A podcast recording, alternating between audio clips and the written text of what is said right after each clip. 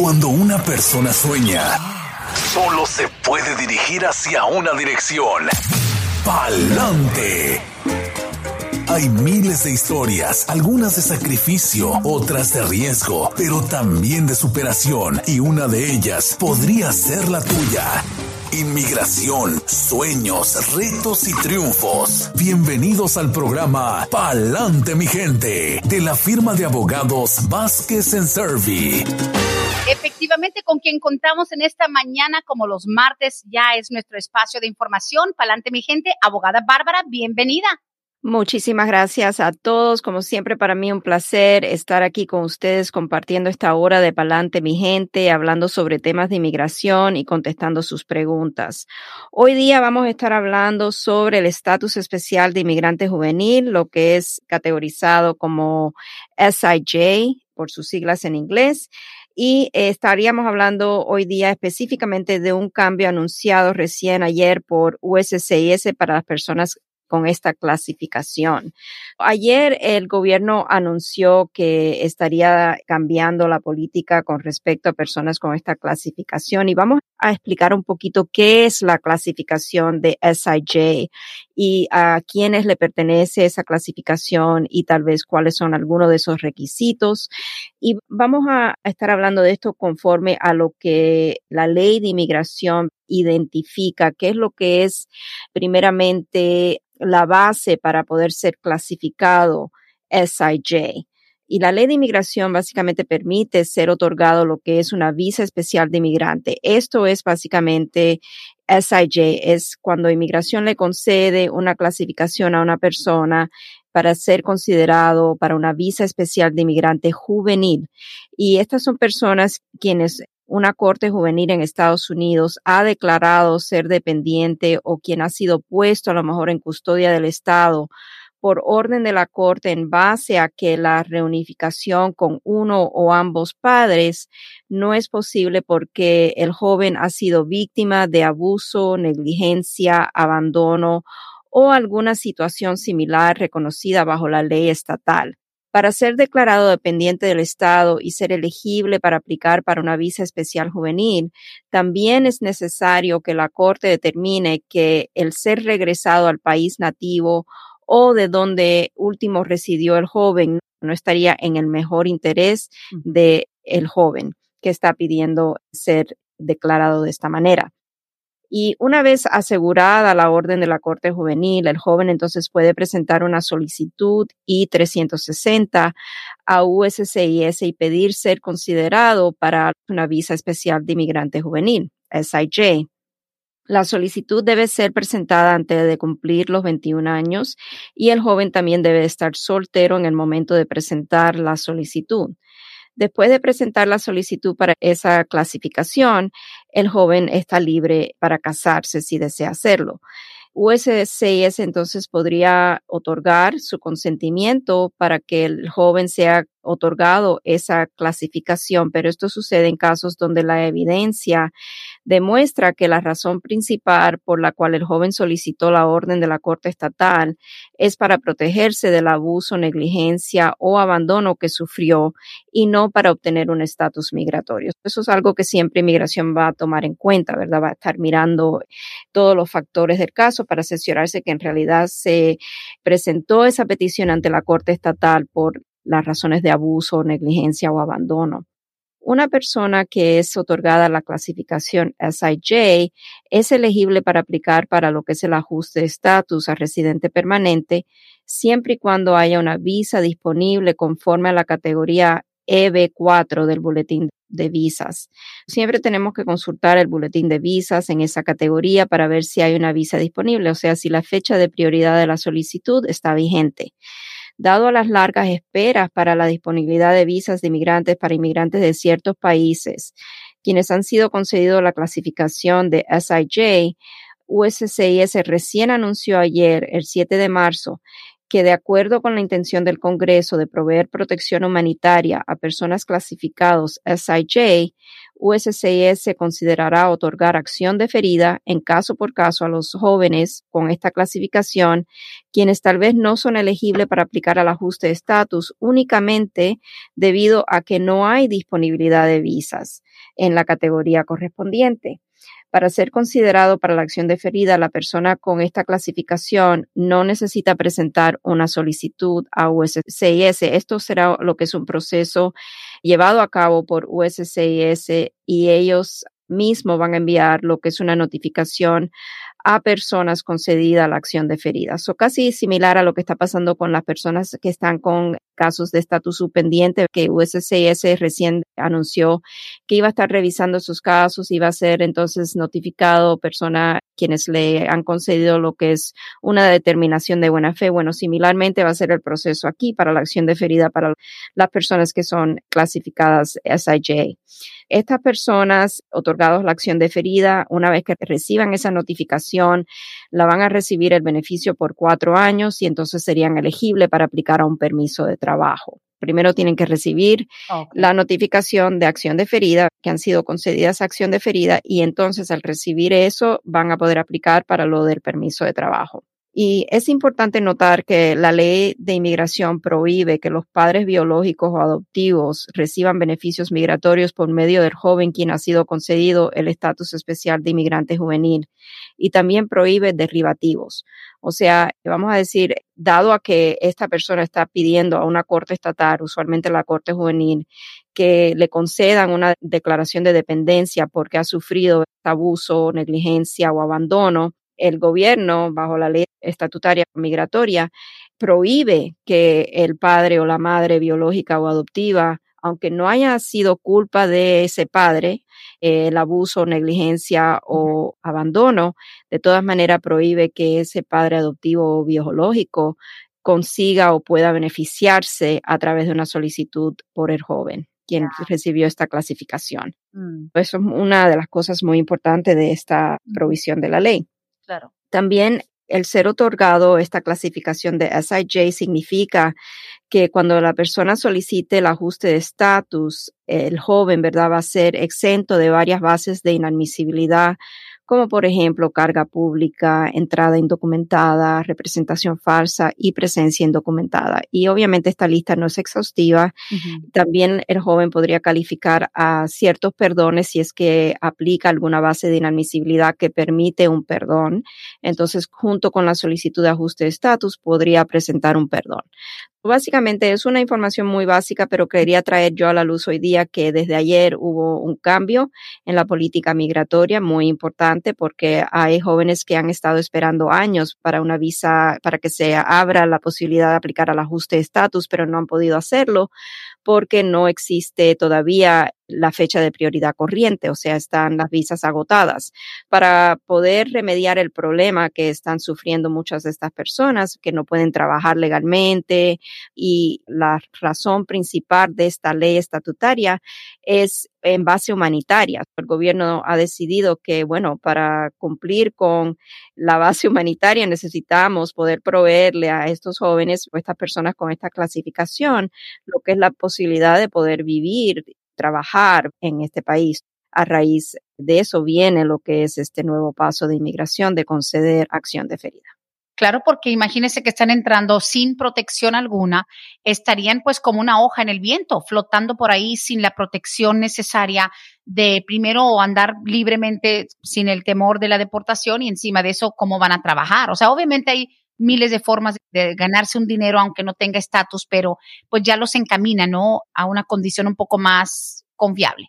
Exacto, que no tengan que vivir, aunque sean, ¿verdad?, ya considerados SIJS y no sean una prioridad para deportación. Bueno, ok, eso resuelve que no lo van a deportar, pero no resuelve el hecho de que si van a buscar un trabajo no pueden a lo mejor ser contratados para el empleo porque no tienen un permiso de trabajo, no tienen un social. Claro, y aparte de eso los ayuda a no vivir en las sombras, obviamente. Exacto. El mismo nivel de temor y de miedo. Abogada, y pues digamos, sucede mucho que, por ejemplo, en mi caso, tengo contacto con personas que, ah, que manejando sin licencia, ah, que esto, ah, que el otro, y son jóvenes, son muchos, muchos de Guatemala, de Honduras, muchos de México, entraron de 14 años, un ejemplo, 13, 14 años, entré solo, y les pregunto, ¿y en qué quedó tu caso? Pues no, ya yo dejé de ir. Entonces dices, ¿van a perder el beneficio? ¿Hay una fecha límite, por ejemplo, o eso es un programa que sigue acogiendo a las personas que van entrando. Por ejemplo, no es como el TPS, digamos, Ucrania. Si no estabas aquí antes del primero de marzo, ya no calificas, ¿no? Entonces, yo me acordé mucho de usted los otros días que alguien me dijo, es que, ah, yo entré de 14 años y la verdad dejé de ir. Y digo, híjole, ¿qué diría la abogada Bárbara si ya estabas en un proceso? Le toca también al inmigrante, ¿verdad, abogada Bárbara, participar en el proceso. No te van a regalar las cosas y ven, aquí está la charola de plata, porque entraste de 13, de 14 años. Tienen que colaborar, ¿verdad? Sí, por ejemplo, si estamos hablando directamente del tema de hoy, ¿verdad? De la SIJ, el joven tiene que participar en el proceso específicamente porque esto es un proceso tal vez, no sé cómo se dice en español, pero bifurcated, ¿verdad? No es un proceso singular. Bifurcado, tiene partes. Exacto. Y la primera parte es que este joven presente una petición a la Corte Juvenil para que le concedan esa declaración. Sin esa declaración de la Corte Juvenil, no puede presentar una solicitud ante USCIS para esta clasificación especial de inmigrante juvenil especial. Eso es algo que requiere directamente la participación del joven o tal vez si el joven es de muy pequeña edad, ¿verdad? De un familiar que presente esa petición o haga los trámites para la presentación de esa petición para que ese joven entonces pueda hacer su trámite ante la Corte Juvenil, que le den esa declaración requerida y una vez teniendo esa declaración requerida, el joven tiene que presentar la solicitud a USCIS antes de cumplir los 21 años de edad y tiene que mantenerse soltero. Durante todo el proceso, obviamente el joven tiene que mantenerse informado, si tiene abogado quien lo está representando en el caso, siempre notificar cualquier cambio de dirección, cualquier cambio en cómo contactarlo para cuando ya se presente la oportunidad de poder presentar la solicitud para el ajuste de estatus, poder hacer ese trámite mm y que el joven pueda pasar a ser residente permanente. Abandonar su trámite de inmigración puede causar consecuencias muy negativas y puede tronchar la posibilidad futura de una persona poder arreglar su situación migratoria. Claro. Y sobre todo el hecho de que al entrar tan jovencitos a los 13, 14, 15 años, las personas de pronto piensan, pero pues, ¿qué voy a saber yo? O sea, vengo buscando progresar, salir de una área, digamos, con mucha violencia o de la pobreza o del peligro, llegan aquí, abogada, y lamentablemente por la falta tal vez de educación, de preparación, porque vienen de zonas un poquito alejados de lo que es la ciudad, no saben. Entonces, aunque usted crea que este es un tema bastante como general, información general, si se pone a pensar, yo creo que uno de los grupos que más cruzan la frontera son precisamente los adolescentes que dicen, you know what, soy joven, tengo 14, tengo 15, aunque mis papás no se quieran salir de Guatemala o, mis papás están desaparecidos en Estados Unidos, voy a cruzar la frontera porque quieren aprovechar su juventud y porque no hay mucha oportunidad en muchos países de Centroamérica y, y México. O sea, paso a paso, digamos, entra un muchacho de 14 y dice, ok, here I am, aquí estoy, me tiro a la merced de inmigración ¿qué tiene que saber el jovencito? Tiene que decir que tiene una tía por acá o que aquí vive su mamá. Le tienen que decir, ¿verdad? A dónde es su destino final. You know what? Yo me quiero ir a Washington, D.C. o yo me voy a ir a California o me voy a ir a Georgia. Tienen que primero establecer cuál es tu destino final y quién se va a hacer cargo de ti porque como menor de edad, imagínese un muchacho de 13, 14, 15 años que viene de una zona rural, abogada, ¿cómo va a saber lidiar con un proceso administrativo complicado? Sí, claro. Y por eso usualmente a los jóvenes, o sea, a los menores de edad lo pasan a una casa de refugio, ah. casa hogar, donde ahí le van a hacer un screening, ¿verdad? Lo van a evaluar y van a ver cuál es la situación del joven y ahí lo van a poder guiar y, y hasta pueden a lo mejor ofrecer algún servicio o recomendación de agencias voluntarias sin fines de lucro que pueden orientar al joven de cuáles serían los pasos a seguir. A veces sí, el primer paso es tratar de conseguir a un familiar que pueda responder por el joven para que el joven pueda salir de esa detención y entonces pueda llevar su proceso con la ayuda de ese familiar quien se ha hecho cargo del joven. No es que inmigración lo va a soltar desamparado tampoco a Estados Unidos. Tiene que haber alguien que responda o algún proceso legal que pueda presentar el joven a lo mejor para poder tener esa protección del Estado, vamos a decir. Pues más que nada para que sepan que sí, puede ser muy intimidante, pero hay cierto programa establecido para que no se sientan abrumados, porque no me imagino uno que a veces está haciendo un trámite sencillo de renovar una placa de un carro y dices, oh my gosh, y se me olvidó este papel y me mudé de casa y cómo le hago, imagínate a alguien que no hable el idioma, pero qué bueno, qué bueno que hay un protocolo que se sigue, lo único que pues sí da tristeza a veces que se cansan después de dos, tres años en el camino y dicen, you know what, ya no voy a ir. Y para finalizar, abogada, digamos un adolescente entra por el proceso del protocolo de estar llevando su caso.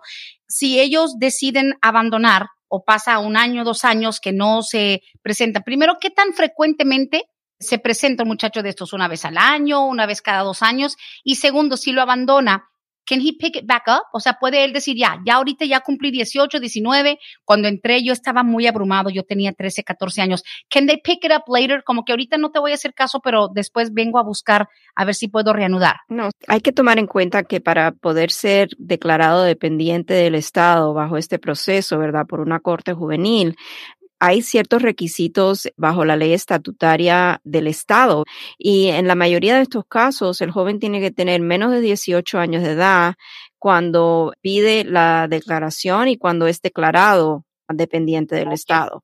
No es, ok, ya voy a abandonar el proceso y después cuando esté un poquito más maduro voy a hacer el proceso, voy a seguir mi trámite. No, por eso es tan esencial buscar esa representación legal, ya sea porque el familiar quien se ha hecho cargo del joven tiene los medios para un abogado privado o porque a lo mejor acuden a una agencia sin fines de lucro como Kind, por ejemplo. Oh, sí, sí. Muy buena que puede representar a los jóvenes en esta situación. Hay que tener eso en cuenta que no es cuando desea hacer el trámite. Hay que trabajar a veces rápidamente porque a lo mejor llega muy aproximado a cumplir esa edad y entonces quedaría fuera de poder presentar esa solicitud. Sí, me ha tocado ver gente joven que tienen casos criminales y uno siempre les pregunta un poco de su estatus migratorio. Hay un muchacho, por ejemplo, de Centroamérica que entró de 14 años, ahorita ya lleva un DUI y lleva un cargo por posesión de marihuana y le digo, o sea, ¿cuál es tu estatus migratorio? No, pues yo voy a arreglar, pero más adelante, porque yo entré de 14 años y ahorita tiene creo que 19 o 20. Y le dije, ok, tú vas a arreglar después. O sea, cuando tú quieras, you think you can go back. ¿Crees que puedes decir, ok, yo entré de 14, so ahora vengo a hacer mi proceso. Yo no les digo nada de migración, le digo, sabes que te conviene mucho hablar con abogados de migración que sepan de esto porque creo que tienes un concepto que te puede resultar muy decepcionante. Después te puedes realmente sorprender que se te cierran las puertas. Le dije, sobre todo con historial criminal, se te va a cerrar la puerta si no te resuelves bien esta parte de tu vida. Pero aparte de eso, si abandonaste un proceso, no va a ser tan fácil como tú lo crees. Pero qué bueno que nos aclara eso porque sí, yo creo que hay una enorme fuga, un éxodo de Centroamérica, sobre todo lo que es Guatemala y Honduras. La juventud está desesperada y están viniendo acá pensando, tal vez con cierto concepto, abogada Bárbara, de que si yo entro antes de cumplir, ¿qué? Antes de cumplir, que los 17? No, para la declaración de la Corte Estatal, antes de cumplir los 18. Ah, 18, vea pero no es la entrada que cuenta, o sea, no importa la edad que entró el joven, es cuando hace el proceso y cuando la declaración es otorgada. Si el joven tiene la idea de que porque entró a Estados Unidos antes de los 18 años de edad que ya puede calificar para este programa, no es así. Por eso le digo, son varios pasos y el primer paso a dar es estar bien informado cuáles son los requisitos, cuáles son las evidencias que voy a necesitar, cuál es el proceso que tengo que llevar a cabo y qué tan rápido tengo que hacer este trámite antes de cumplir qué cierta edad. Porque esto no es una puerta abierta, porque si no, imagínese. Eso sí es Todos los que entraron antes de los 18 años de edad, ah, si fuera así, o sea, no daría basto el gobierno con las solicitudes. Definitivamente. Qué bueno que lo explica, porque como bien sabemos, muchas veces nos llega a nuestros oídos abogadas solamente lo que nos cuenta la prima, el, hermano del vecino, que porque no, es que fulano entró y le dieron papeles y todo. O sea, sí hay un proceso a seguir y hay una ventana de tiempo que se le puede cerrar fácilmente en un abrir y cerrar de ojos. Con la abogada Bárbara Vázquez, palante mi gente, la línea telefónica 770-686-3424. Sí, lo que tengo son bastantes inbox, bastantes textos, preguntas, abogada. Lanzamos la primera que viene del público. Ok, adelante, lista. ¿Qué tan difícil es que un dreamer regrese a Estados Unidos después de haber salido con advance parole y se quedó más tiempo de lo permitido en su país? Hay un dreamer en El Salvador porque alega que él pensaba que el permiso se le vencía el día que se le vencía su permiso de trabajo, según él usó un abogado para tramitar. Ese permiso de viaje de advance parole para los del DACA, se le pasó la mano al muchacho. ¿Qué tan difícil es que vuelva? No sé exactamente qué tan difícil, pero definitivamente difícil porque es responsabilidad de la persona mirar bien sus datos y los documentos y ver hasta cuándo el gobierno ha otorgado el uso de ese advance parole. O sea, el advance parole usualmente le van a poner una fecha y ahí claramente dice la persona tiene que reingresar a Estados Unidos a más tardar tal fecha está bien difícil que ese joven vaya a poder inmigrar utilizando como excusa, aunque sea válida para él, que no se dio cuenta de la fecha. Ya, unlikely. I know, right? Ah, bueno, hay que hacer las cosas bien. Por supuesto que no basta con decir que un abogado le ayuda a tramitar el advance parole. No es lo mismo que te lo tramiten a que tú te hayas pasado del tiempo permitido hay un límite, digamos, I don't remember haberme grabado, cuando te dejan salir siendo joven con DACA, vas a tu país por una necesidad familiar o algo así. ¿Cuál es el tiempo normal? ¿Es un mes, dos meses, dos semanas? No, no recuerdo, abogada. En realidad no hay un tiempo específico. A veces el gobierno lo otorga por varios meses, a veces por días, a veces hasta por un año. En los casos de TPS, usualmente vemos que es un año le dan a veces un año para viajar y a veces entradas múltiples con el mismo documento de parole avanzado. Para DACA pueden ser más estrictos, pueden dar menos tiempo, pero el gobierno no tiene un límite o un máximo para otorgar. Ah, bueno, no es como la visa de turista que dicen entras y te dan seis meses. No. ok. Claro, bueno, hay que tramitar, pero digamos, sugerencia, primer paso es intentar hacerlo, llegar a la frontera. Claro, está en El Salvador, puede tratar de presentarse a la frontera y ver si le permiten el paso, pero tiene que hacer las cosas bien hechas, presentar, explicar y todo, y tiene que estar preparado a que le digan que no. Ay, ay, ay. Por ejemplo, una aerolínea no le va a dejar abordar el avión o no debe dejarle abordar el avión con ese documento vencido. Ahora lo único que le quedaría como alternativa es presentarse tal vez a CBP, la patrulla fronteriza, y ver con su explicación si le van a dejar paso, pero yo le diría que está bien dudoso. Le deseo éxito, pero lo dudo. Por supuesto. Ok, listo. Siguiente pregunta tiene algo también que ver con lo del DACA. Dice, buenos días, Brendita, para la abogada, por favor, que aquellos que mandaron renovación del DACA más o menos por la fecha de mayo del 2021. Es normal que hasta ahorita no han tenido respuesta. Mi hija está muy desesperada ya que se le venció hace dos meses. Mayo del 2021, abogada, renewal para DACA.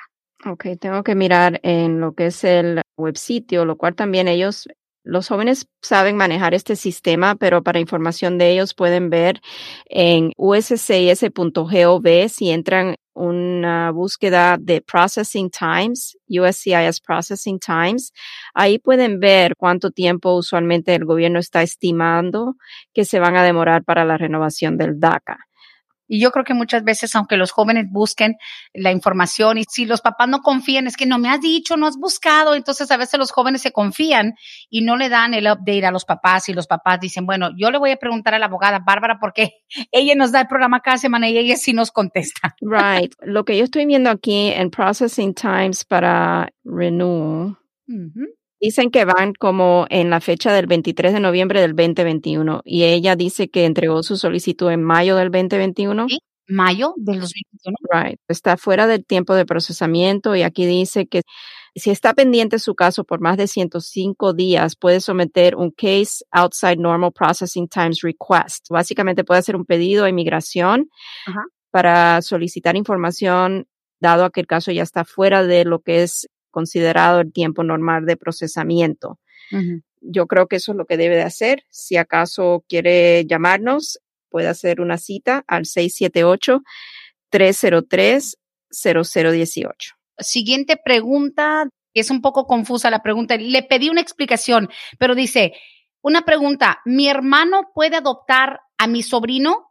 Entró legal, dice, tiene 10 años y así le puede arreglar a mi sobrino. No entiendo o sea, quién es el que entró legal, si el hermano o el sobrino, no sé, pero dice aquí, mi hermano puede adoptar a mi sobrino, entró legal, tiene 10 años y así le puede arreglar a mi sobrino. Primero que nada, esto requiere nuevamente un proceso bifurcado. Lo primero que tienen que hacer es informarse bien sobre lo que son los requisitos para una adopción. Eso es lo primero.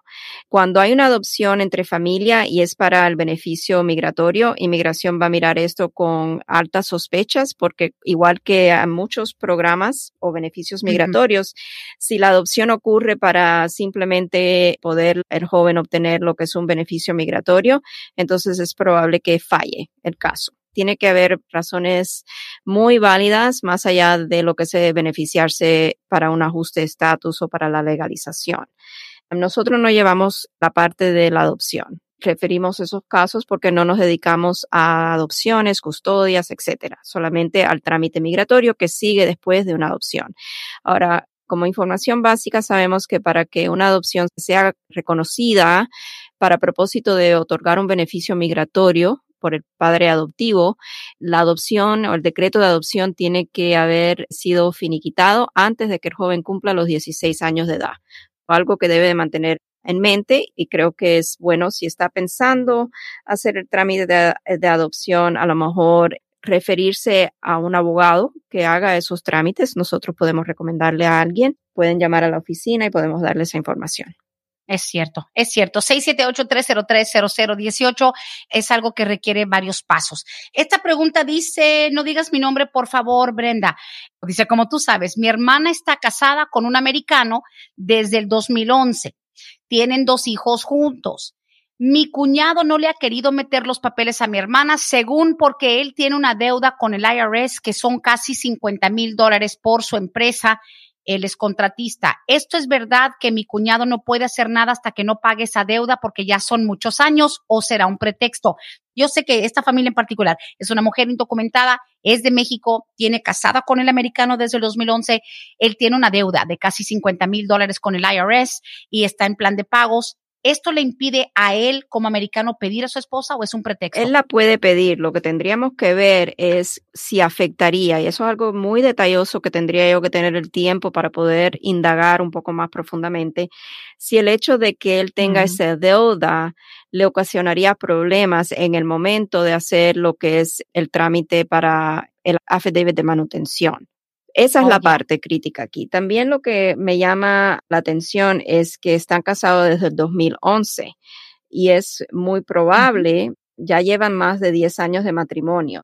Tendríamos que averiguar nuevamente algo que va a involucrar más tiempo del abogado y requiere una consulta formal y a lo mejor hasta un research después de la consulta formal, ese estudio un poquito más profundo para determinar si, dado a que ya llevan casado más de 10 años, es posible hacer lo que es un pedido para una exención del affidavit de manutención, porque sabemos que cuando hay un matrimonio de 10 años o más, a veces podemos pedir esa exención si el patrocinador tiene las 40 horas calificativas que requiere la ley de los impuestos del Internal Revenue Service. Es complejo, ¿verdad? El análisis que hay que llevar a cabo, pero no le diría que sería tal vez imposible. Yo diría vale la pena explorar las opciones que existen para que a lo mejor puedan proceder. Correcto, listo.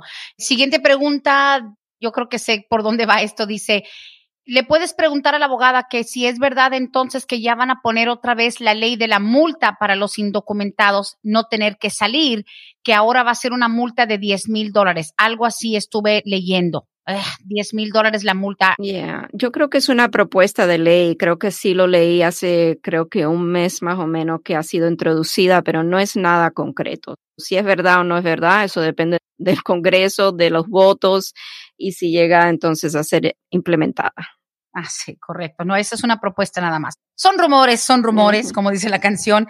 Abogada, aquí nos pregunta Mercedes, entonces, Brendita, ¿ya abrieron el DACA otra vez? Es que no escuché bien lo del DACA. Dice, porque mi hija solo alcanzó a poner las huellas y de ahí pararon. No han abierto el DACA otra vez a nuevas solicitudes, ¿verdad? No, no han abierto el DACA a nuevas solicitudes, solicitudes que fueron entregadas y después cayó lo que es este paro, que es donde estamos en el momento. Simplemente han quedado apartadas sin que inmigración pueda tomar alguna acción hasta que no se libere el paro. Ok, listo dice por acá, oh, es que también son cosas que están un poquito fuera. Yo lo sé porque tantos años entrevistándola. Dice, para los que tenemos pequeños negocios aquí, podríamos legalizar. Yo ya llevo 17 años, tengo una compañía, he invertido mucho, tengo personal y todo, solo tengo un hijo ciudadano de 14 años y una niña de 9 no me ayuda en algo? O sea, e, eso de empresario, digamos, no es lo que la gente cree, ¿no? No, no es lo que la gente cree. Si la entrada fue indocumentada o si la persona se ha quedado más tiempo de lo que le otorgaron, eso puede crear impedimentos para poder hacer un trámite para la legalización, pero nuevamente mi responsabilidad es decirle que no trabajamos ese tipo de casos. Si quiere más información sobre esa pregunta, tiene que acudir a otra firma de abogado que trabaje casos de inmigración laboral. Exactamente, y de inversión. Dándole un poco de seguimiento a la pregunta un poquito confusa de la adopción del sobrino, dice, sí, perdón, sí me di cuenta que estaba confusa. Dice la persona que me escribe, es que mi hermano es un ciudadano y mi sobrino entró con visa. O sea que el sobrino de 10 años entró con visa, me imagino que de turista, que sí él puede ser adoptado por su tío. Ya, aparte de que sabemos que las adopciones no las manejan, por ahí va el asunto, ¿no? De que si un tío lo adopta siendo ciudadano. Si el tío cumple con los requisitos para poder adoptar al sobrino y los padres tendrían que estar de acuerdo de renunciar sus derechos de padre sobre ese niño. Ah, Entonces, ¿me entiendes? Son cosas que a lo mejor las personas no piensan cuando piensan en la adopción. Cierto. Pero eso es algo que va a ser un punto esencial. Si ese niño tiene padres y los padres se ponen renuente a una adopción, la adopción no va a proceder porque el derecho le pertenece al padre. Los padres tendrían que o no estar con vida, ¿verdad? Y ser un niño que a lo mejor es huérfano, o tienen que los padres dejar los derechos de padre para que la adopción pueda proceder. No sé los factores que existen en este caso, pero yo creo que para más información sería una recomendación a una oficina que trabaje esos casos. Sí, y sobre todo yo sí voy a agregar, digo, me hago responsable porque confío mucho en lo que he aprendido de usted, la maestra abogada, pero una de las cosas que más me dejó impactada hace años que estamos en esto, ya vamos a cumplir siete años, parece mentira, con este programa semanal, porque mucha gente por amor, por tener un corazón que dice, yo quiero adoptar a mis nietos. Ya ve que muchas veces son las abuelas que quieren adoptar a los nietos para arreglarles, porque a lo mejor la abuela es residente y a lo mejor la mamá de los niños está deportada o el papá está desaparecido, deportado. Entonces, cuando se habla de adopción, por ejemplo, en este caso, ese tío ciudadano dice, wow, yo le quiero hacer el paro a mi sobrino que entró con visa. Pero lo que me dejó a mí marcado una vez que usted dijo, la gente tiene que entender, suponiendo que en este caso, ese niño de 10 años es adoptado por su tío ciudadano. Todo bien, lo adopta, le hace sus papeles a su sobrino ya adoptivo, como un hijo adoptivo.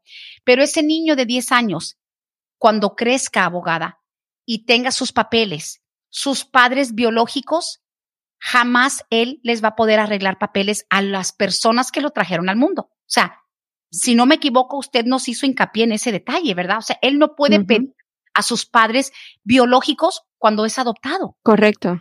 Wow. Yeah.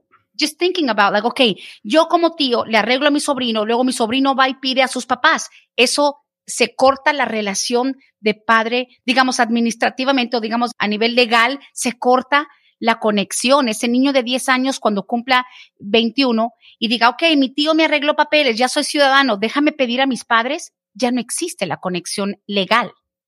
exactamente. Es obvio, ¿verdad? Y tiene sentido porque si el padre tuvo que renunciar sus derechos de padre, o sea, el gobierno e inmigración no va a reconocer esa relación ya. Lo que va a reconocer simplemente es la relación adoptiva.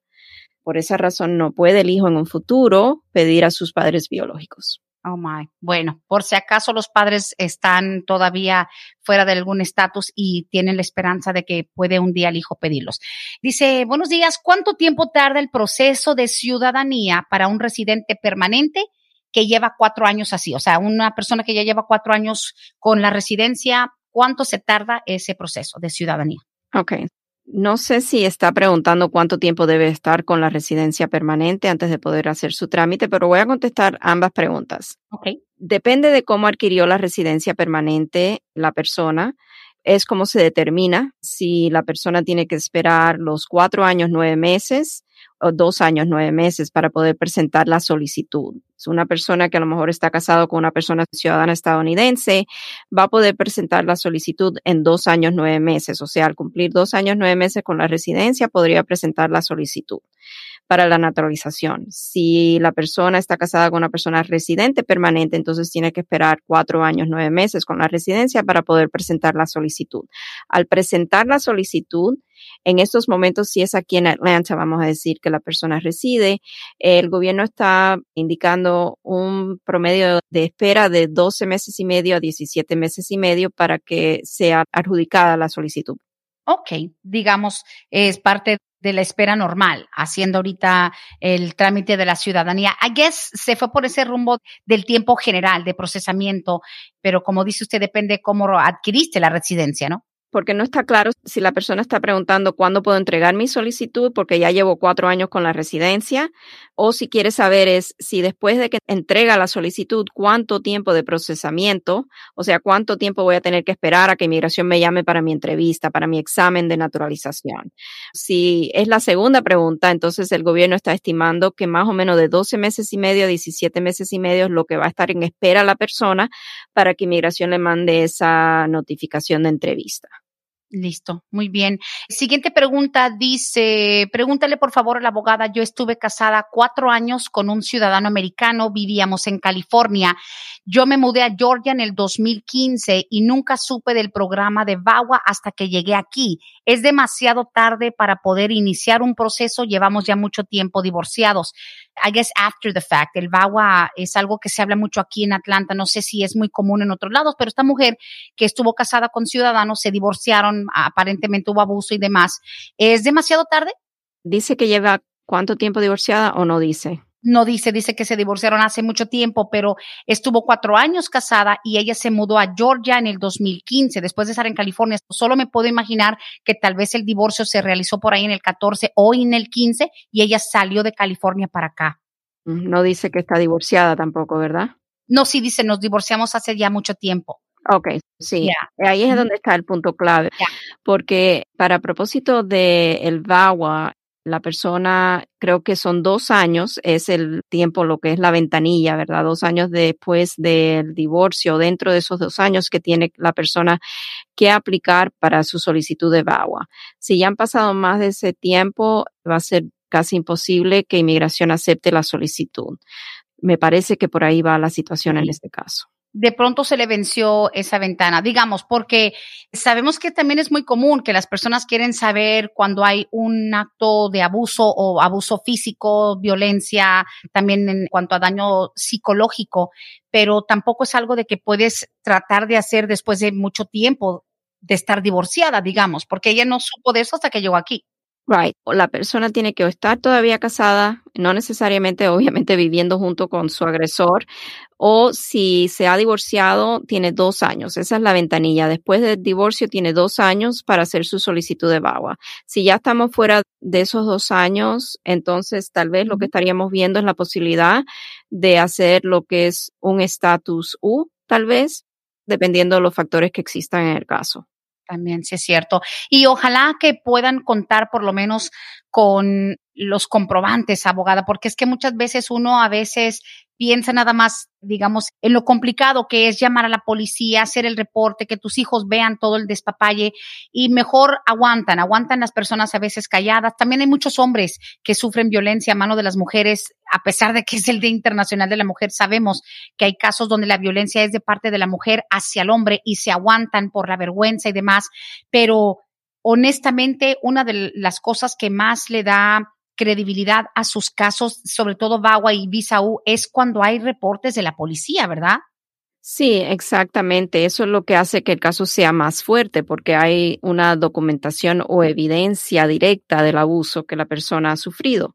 No son affidavits, no son cartas notariadas de personas que conocen del abuso, aunque eso sí lo hemos usado en casos, ¿verdad? Donde a lo mejor no necesariamente exista alguna evidencia directa como lo es un reporte de policía o una orden de protección de una corte estatal, una orden de alejamiento si no existen esas evidencias directas, entonces tenemos que a veces ser creativos y ver qué podemos utilizar para tratar de convencer al gobierno de que efectivamente esta persona fue víctima de ese abuso que está alegando.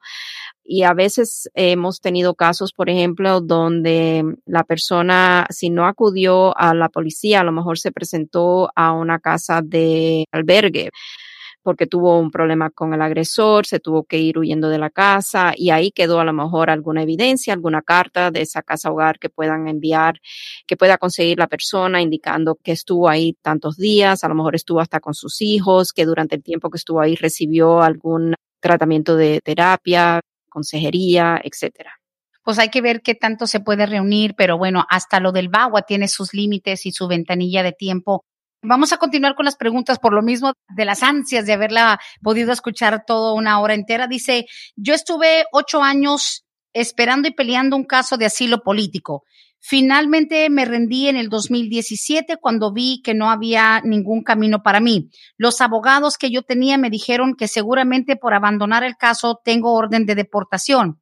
Pero ahora mi hijo va a irse al Air Force en el verano cuando termine la high school tengo alguna posibilidad de arreglar, aunque tengo orden de deportación, si mi hijo cuando cumpla 21 sigue en las Fuerzas Armadas. Ok, lo primero es averiguar y estar seguro de que existe una orden de deportación, porque como la persona pone la pregunta o hace la pregunta, no da indicación de que es seguro que tiene ya esa orden de deportación. Ahora, si la persona tiene la orden de deportación, es muy difícil, casi imposible conseguir lo que es un parole in place, ¿ok? Lo oh, que es un PIP, porque la jurisdicción para hacer ese pedido es con ICE, no con USCIS. Y ICE no tiene ningún protocolo hasta la fecha para poder considerar los pedidos de parole in place. Y cuando lo hemos pedido, en las ocasiones que lo hemos pedido a ICE, que son, a lo mejor las puedo contar en dos dedos, ICE lo ha denegado.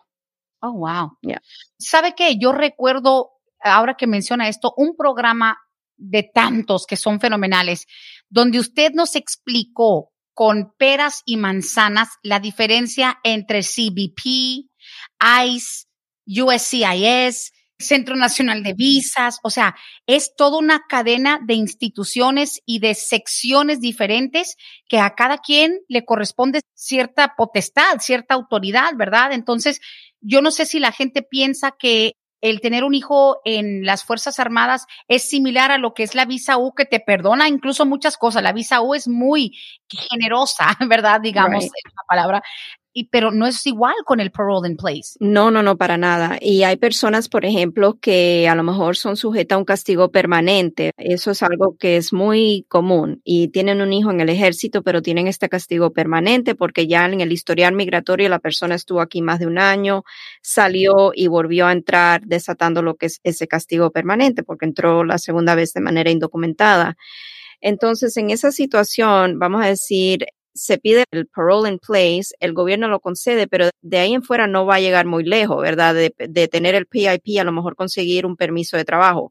Cuando la persona vuelva a renovar o tratar de renovar el parole in place, con esos factores el gobierno va a estar mirando por qué esta persona no ha aplicado al ajuste de estatus, si el hijo a lo mejor ya tiene 21 años de edad y la persona supuestamente debe ser elegible para pedir el ajuste de estatus. Y la razón por la cual no puede pedir el ajuste de estatus es porque tiene un castigo permanente, lo cual no lo haría elegible para pedir ese ajuste de estatus. Y ahí el gobierno puede negar la renovación del parole in place en base a que la persona no tiene una base justificada para poder renovar su parole in place. Ah, ya está. Es bien complejo. No es que es tan simple como, oh, tengo un hijo en el ejército, quiero poder pedir el parole in place y después hacer mi legalización. Hay muchos factores de por medio que tienen que ser evaluados para poder ver si podemos llegar del punto A al punto Z.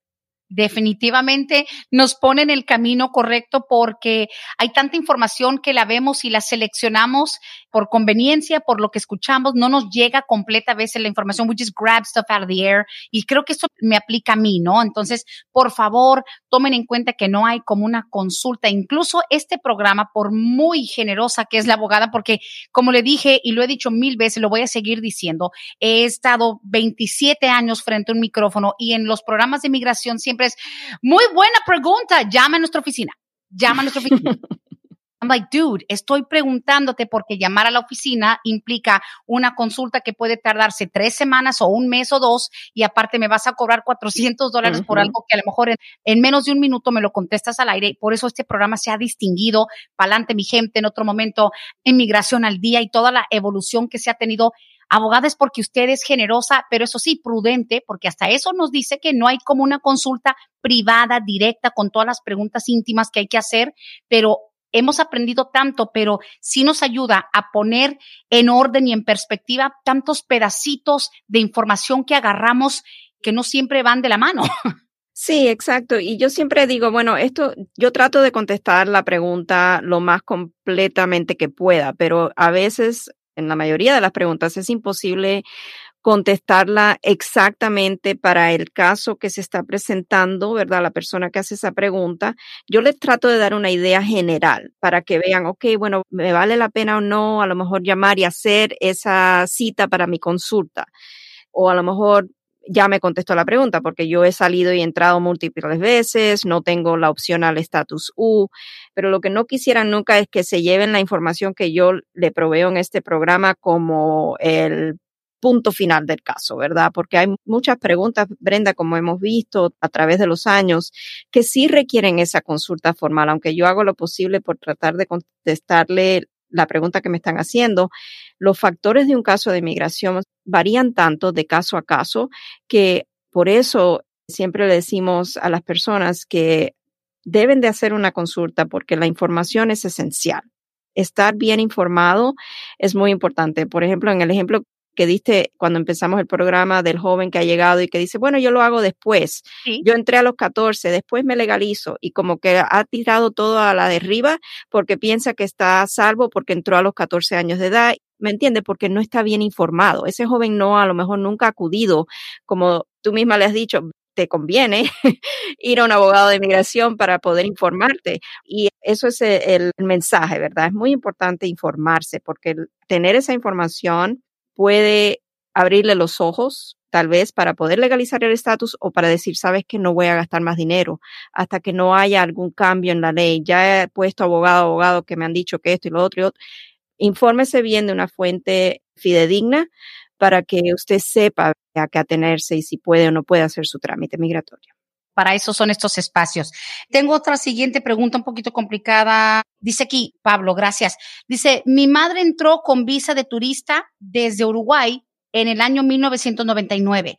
Yo nací aquí en el 2001, ya voy a cumplir mis 22, perdón, 21 en agosto.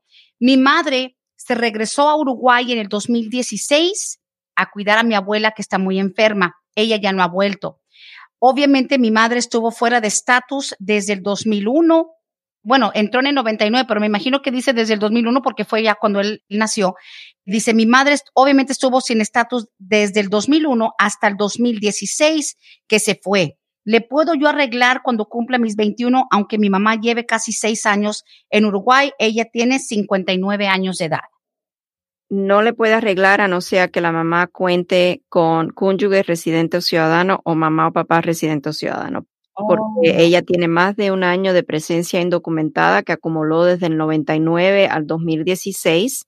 Cuando ella salió en el 2016 para Uruguay, desató el castigo de 10 años. Oh. Ella ahora tendría que esperar cumplir 10 años fuera, que se cumplirían en el 2026, y entonces el hijo podría aplicar por ella, cuando ella cumpla los 10 años fuera de Estados Unidos, porque ya ella entonces no necesitaría el perdón de la presencia indocumentada.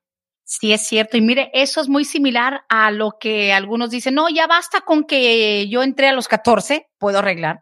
Basta con que yo haya entrado legalmente a los Estados Unidos. Basta con que yo ya me salí para poder arreglar en el futuro. Es que no basta nada más cómo entraste o que entraste con visa o que ya te saliste. Aquí en este caso, mire, este joven que es ciudadano, aunque su mamá entró legalmente en el 99, hay que cumplir un periodo especial por todo el tiempo que acumuló la señora fuera de estatus. Ok tiene que cumplir los 10 años fuera desde el 2016, estaríamos viendo en el 2026, entonces ya ya cumpliría los 10 años. Les recomiendo que empiece a acumular las evidencias para poder demostrar en el momento dado que ha llevado esos 10 años fuera de Estados Unidos, porque es algo que le van a pedir, evidencias que no ha regresado a Estados Unidos y que cumplió esos 10 años fuera.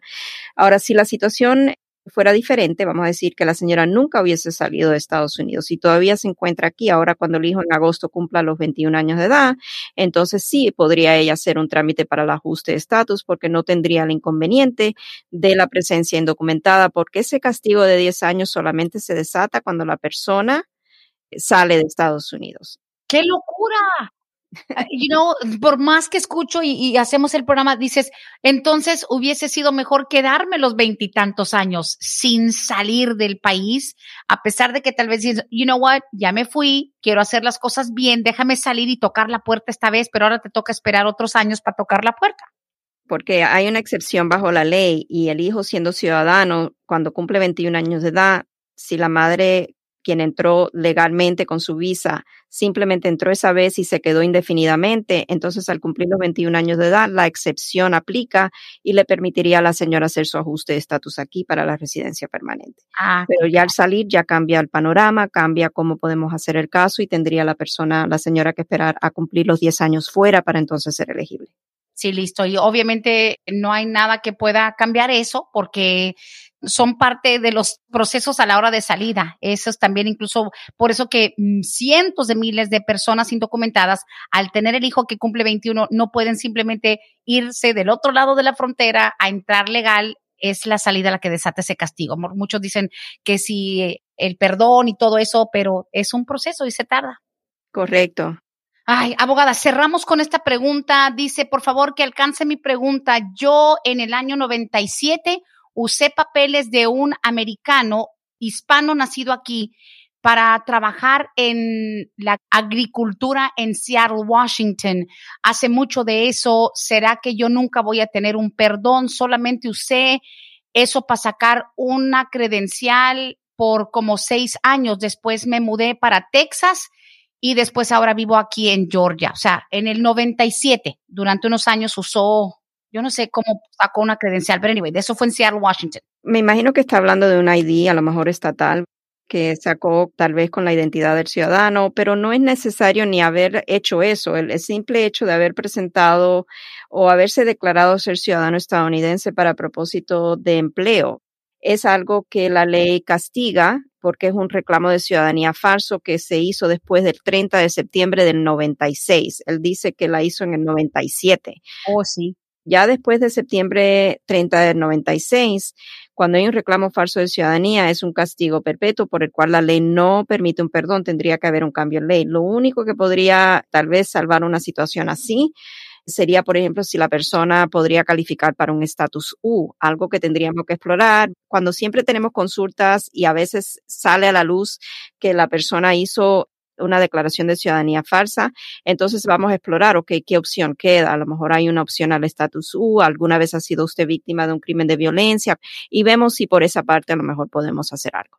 Ok, pues listo por favor no asumir que si las cosas pasaron hace más de 15, 20, 25 años no van a aparecer. Please, hay que siempre ser transparentes porque mentir eventualmente sale a flote y puede hacerte perder esperanza, tiempo y sobre todo mucho dinero.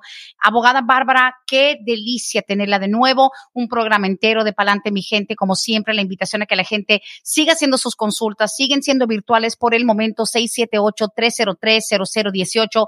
Abogada, también me emociona mucho verla por ahí en el evento, la expo, a no ser que mande a alguien en su representación, pero estaremos listos para que la gente por fin conozca al personal de Vázquez y Servi. Muchas gracias, Brenda, por la invitación. Yo pienso estar ahí, a no ser que suceda algo que tenga que viajar nuevamente por los asuntos de mi mamá, pero espero que no sea así, que pueda participar en el evento. ahí estaremos yo y el abogado Tad. Wow. Siempre el dúo, ¿verdad? Representando a Vázquez y Servi. Señores, es más, vayan usted y el abogado Tari, que no vaya nadie más. que se queden los demás en la oficina. No, qué emoción de verdad. Gracias por el apoyo, sobre todo por lo que significa nuestra campaña para llevar esta ayuda a México, pero sobre todo poderla saludar, que la gente conozca un poco más de ustedes y los servicios que ofrecen. Le agradezco. Muchísimas gracias. No, el placer es nuestro poder ayudar y colaborarle. Listo. Vázquez y Servi 678-303-0018. Abogada, hasta la próxima edición.